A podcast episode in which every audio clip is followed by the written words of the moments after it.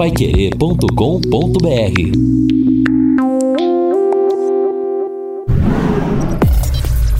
Destaques finais do Jornal da Manhã.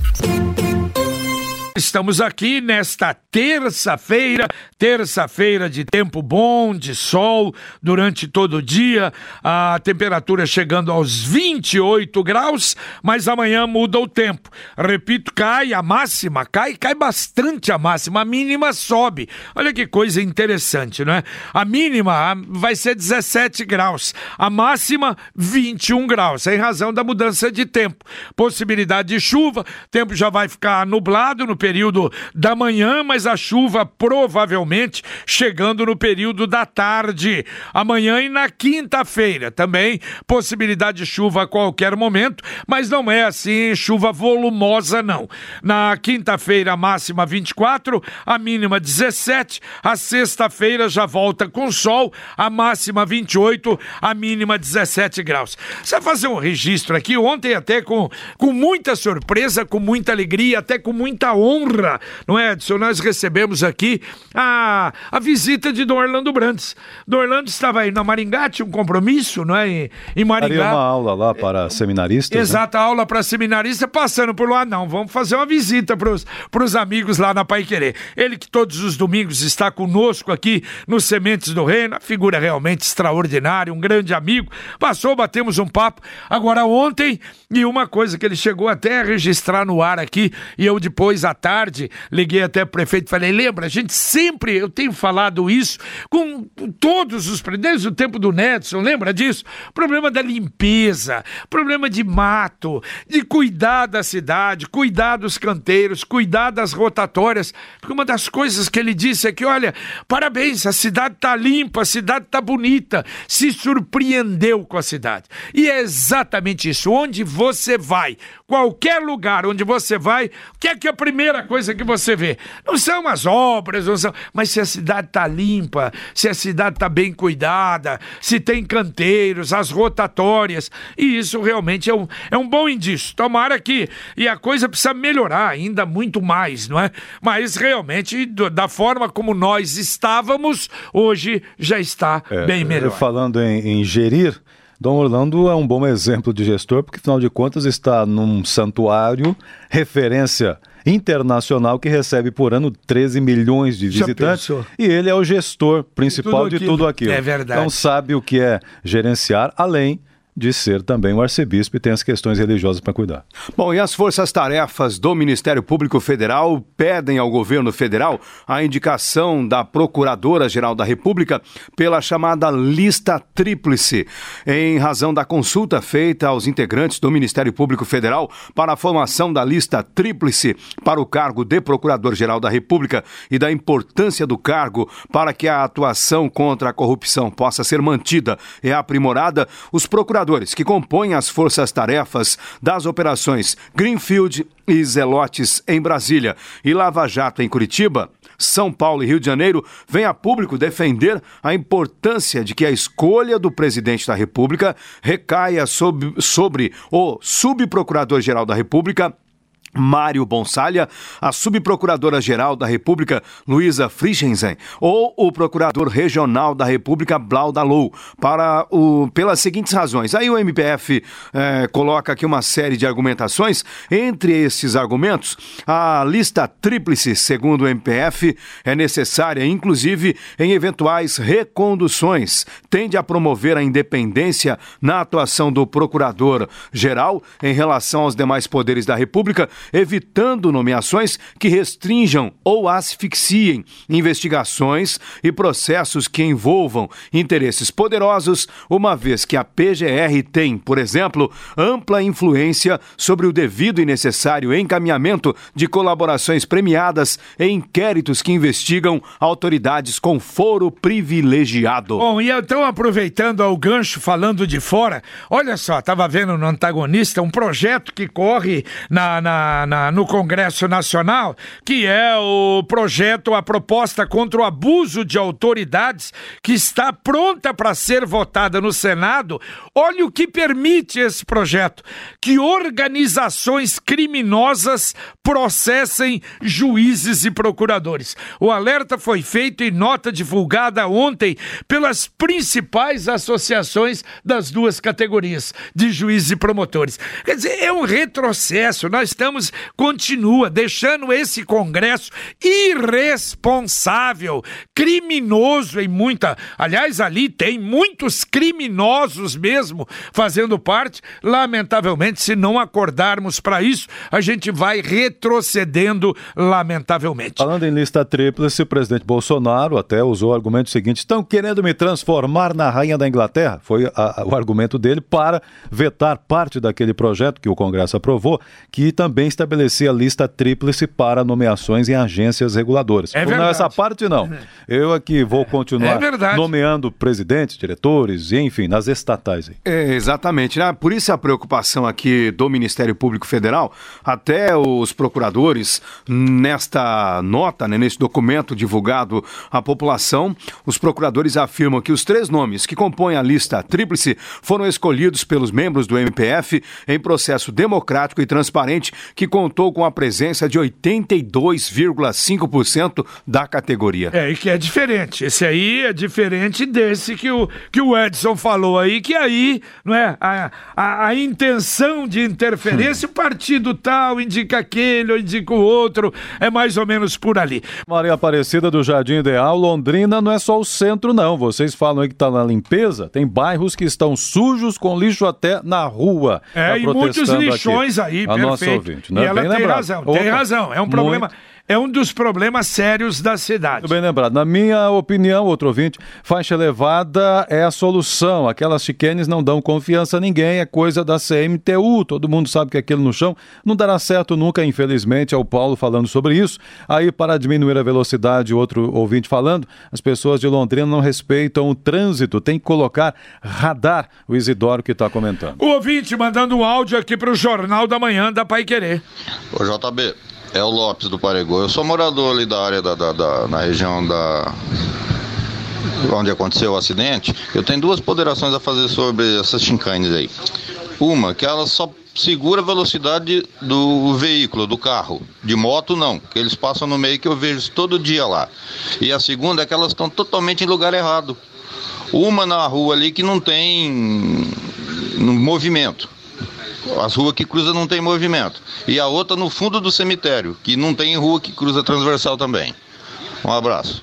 Valeu, um abraço. E ele tem razão, problema de moto. Aliás, moto entra no meio, né? Eh, Normalmente na, na- no meio das duas faixas de rolamento. Entra do lado esquerdo, entra do lado direito, entra onde for. E às vezes entra no carro e aí o motoqueiro morre. É, ô, Lamentável, JB, eu né? acho que o pessoal está muito à vontade aí com relação às motos, embora as estatísticas sejam muito ruins, é só você ver a quantidade de pessoas que morreram no trânsito e a quantidade de motoqueiros. Eu acho que, como disse o próprio ouvinte, o próprio motoqueiro deveria ter essa consciência, mas não vai ter. Aqui na Higienópolis, por exemplo, ali, depois das seis e meia, sete horas, aqui né, tem o congestionamento. Todo mundo que passa por aqui já está acostumado. Então, muitas vezes até abre o semáforo, você tem que tomar cuidado para não travar o trânsito, etc. Aí, o- o- agora eles, os motoqueiros, alguns, né, estão usando uma nova tática. Além de pegar o corredor, eles vêm acelerando e buzinando. Tipo assim, ó, tô passando, sai da frente, né? Então, a hora que der errado, paciência. Agora, agora o detalhe é o seguinte: é que, por exemplo, 10% dos motoristas também não obedecem. Bom, aí acontece o acidente. Mas com o carro é mais. É, é provável, por exemplo, na cidade que aconteça o acidente, ser a vítima fatal. Agora, no caso do motoqueiro, não. Aliás, falando em Avenida das Torres e Saúl Elquinte, ontem eu passei na Saúl Elquinte e alguns reclamando de muitas faixas de pedestres lá. Não, eu acho que realmente tá muito bom aquilo. Tá fica, ficando bom. Agora o detalhe é o seguinte: o trabalho está parado lá. Porque para a faixa de pedestre, eles têm que fazer o rebaixamento do canteiro central. E está lá abandonado, ninguém trabalhando. Eu não sei se é também a terceirizada que fez, que parou. Eu acho que atenção, Secretaria de Obras, vamos terminar, Samuel Quinte. Então você vê aquilo, aquela. Eh, eles arrebentaram, né? A, a, os canteiros ali para fazer o rebaixamento, para fazer a, a, não, para é, porque você passa na ciclovia Sim. ali. Então, e para fazer a faixa de pedestre, mas está ali em terra, é, resto, entulho. Quer dizer, eu acho que precisa realmente terminar a Saúl Elquinte.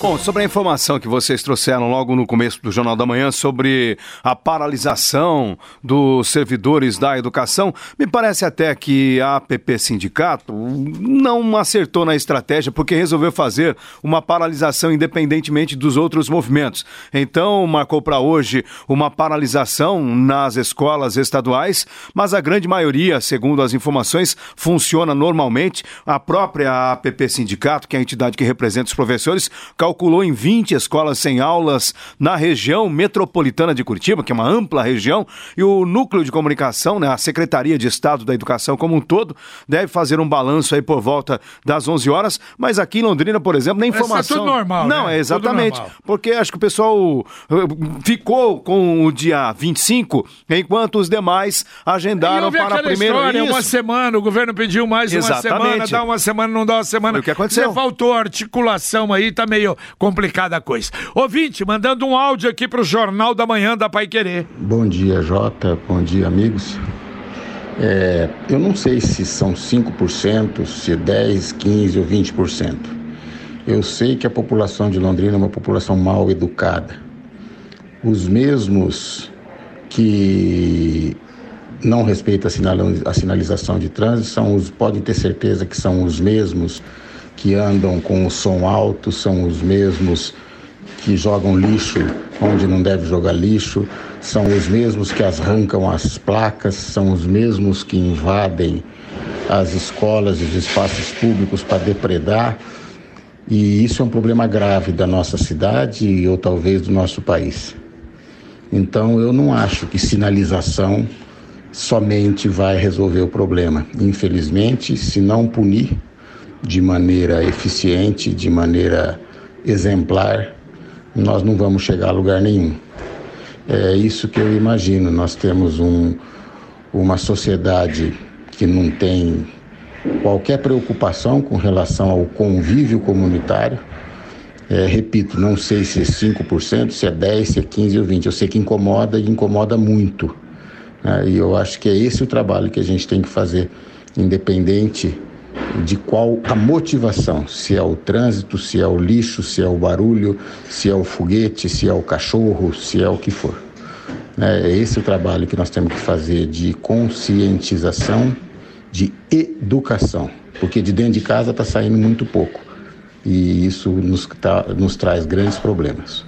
Um grande abraço, Adalberto Bacarini. Valeu, valeu, Adalberto. É uma verdade. Aliás, nós temos, né, não é em Londrina, no Paraná, no Brasil, muitos Arturs, né? E a gente precisa, e aí é lei, aí é multa, aí é, é isso que precisa acontecer. Bom, viaduto da 10 de dezembro, então mais quatro meses de prazo. Até março. Cronograma está montado até março, mas permanece então aquilo que foi definido no cronograma anterior a, a, a, rotatória, a rotatória da 10 de dezembro com a leste-oeste será fechada de julho a setembro. Então, o final do ano aí estará aberta. Isso, pelo menos, é muito bom. Tomara Sim. que não haja atraso. Participação do ouvinte, o Daniel, dizendo o seguinte: e o Teatro Municipal? Falaram aí da, do, te, né, da, do Museu de Arte, mas e o Teatro Municipal? Alguma previsão daquele não. elefante branco ao lado do. Não, Boulevard? não, não. Briga, luta para tentar é. conseguir. Tá o deputado Felipe Barros, prefeito,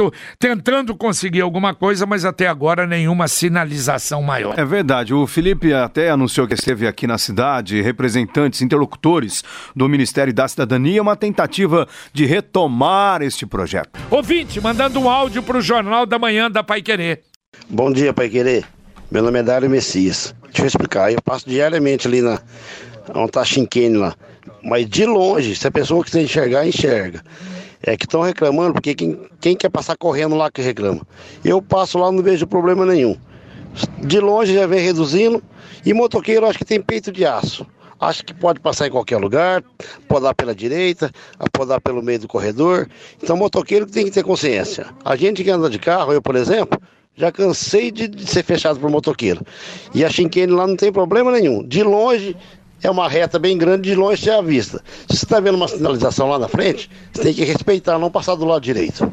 Valeu, Dário. Obrigado, obrigado pela participação. Carlos Camargo está aqui para o nosso Conexão. Concordo com esse Dário, gostei desse Dário aí, viu? É, mas Gostei. tem muita, muitas opiniões assim, Camargo. É, Apesar não, da tem gente que tá discussão. falando que tá ruim, que tá não sei o que. A sinalização existe, a sinalização é boa. Agora tá ruim porque Infeliz- tiraram de lá, né? Porque esses Infelizmente- malandros, né? Tiraram de lá. Infelizmente, o que aconteceu com esse motociclista foi um- uma infração de trânsito que ele cometeu e pagou com a vida por causa disso. Ultrapassou é pela duro direita. de falar isso, eu sei que os familiares não gostam que a gente fale, mas é a verdade. Vai fazer o quê? É verdade. Depois que morreu, vai falar, não, mas o coitadinho. Coitadinho não, ele fez.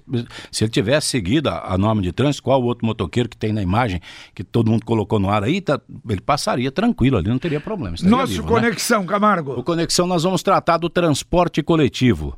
Ah, o que é que vai acontecer na, na- no transporte coletivo? Já tem o edital lançado aí pela CMTU. Inclusive a entrevista daqui a pouco. E vamos falar também de Santo Antônio da Platina. Nobres vereadores em Santo Antônio querendo aumentar de 9 para 13 o número de vereadores e querendo aumento do salário deles. Beleza. O povo tá bravo lá, inclusive já passou em primeira discussão, viu? É uma Eles briga antiga dos vereadores lá com a população, né? É. E então, indo mais longe, a Câmara dos Deputados, que eu vi de novo que o Moro agora vai na Câmara dos Deputados. Aí você tem nove horas, falou no, no Senado, mas deixa isso pra lá. Valeu, Edson. Valeu, até mais. Valeu, abraço Linão. a todos. Um abraço, terminamos o nosso Jornal da Manhã, o Amigo da Cidade. Você fica agora com o Conexão Pai Querer e nós voltamos, se Deus quiser, às 11h30 no Pai Querer Rádio Opinião. Um abraço.